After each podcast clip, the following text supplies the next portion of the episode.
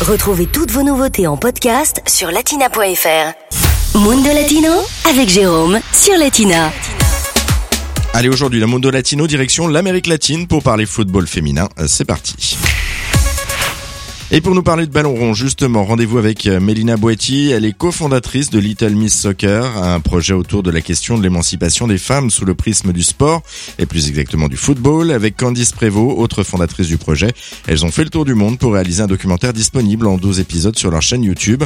Une expérience hors du commun qui leur a permis de découvrir un football très différent d'un pays à l'autre en Amérique latine.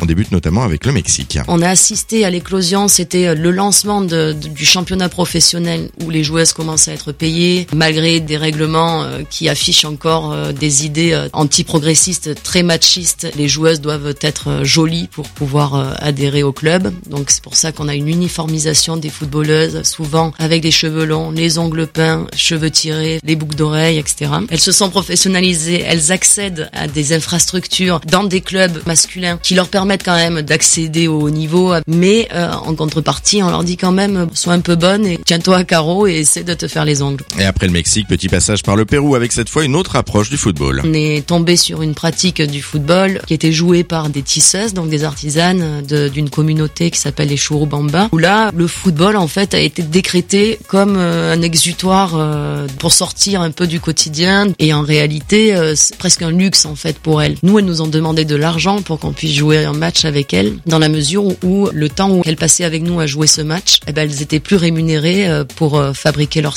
sacs, vendre leurs tissus, etc. Donc en fait, on leur a donné une compensation salariale, ce qui est l'équivalent d'une journée. Enfin, pour terminer le voyage, les filles se sont rendues en Argentine. En Argentine, c'était vraiment euh, des filles qui, depuis la Coupe du Monde de 2014 à Rio, s'étaient autorisé le droit de jouer, du coup de louer des terrains. Du coup, petit à petit, euh, elles ont investi des espaces euh, qui étaient destinés à cette pratique-là. Toutes sont fans de Maradona parce qu'elles regardent toutes depuis petite le foot avec leur père, qui sont socios, qui sont actionnaires de clubs. On sent que c'est comme à Marseille, cette passion du foot et elle n'est pas genrée, la passion, en, tant que spectatrice et comme observatrice. Et elle le devient puissance 1000 quand il s'agit d'y jouer. on reviendra d'ailleurs mercredi prochain sur ce machisme ambiant en Amérique latine autour de cette question euh, du football féminin et on parlera aussi d'une figure emblématique euh, latino, une certaine Martha. Latina Podcast, le meilleur de Latina, en podcast sur latina.fr.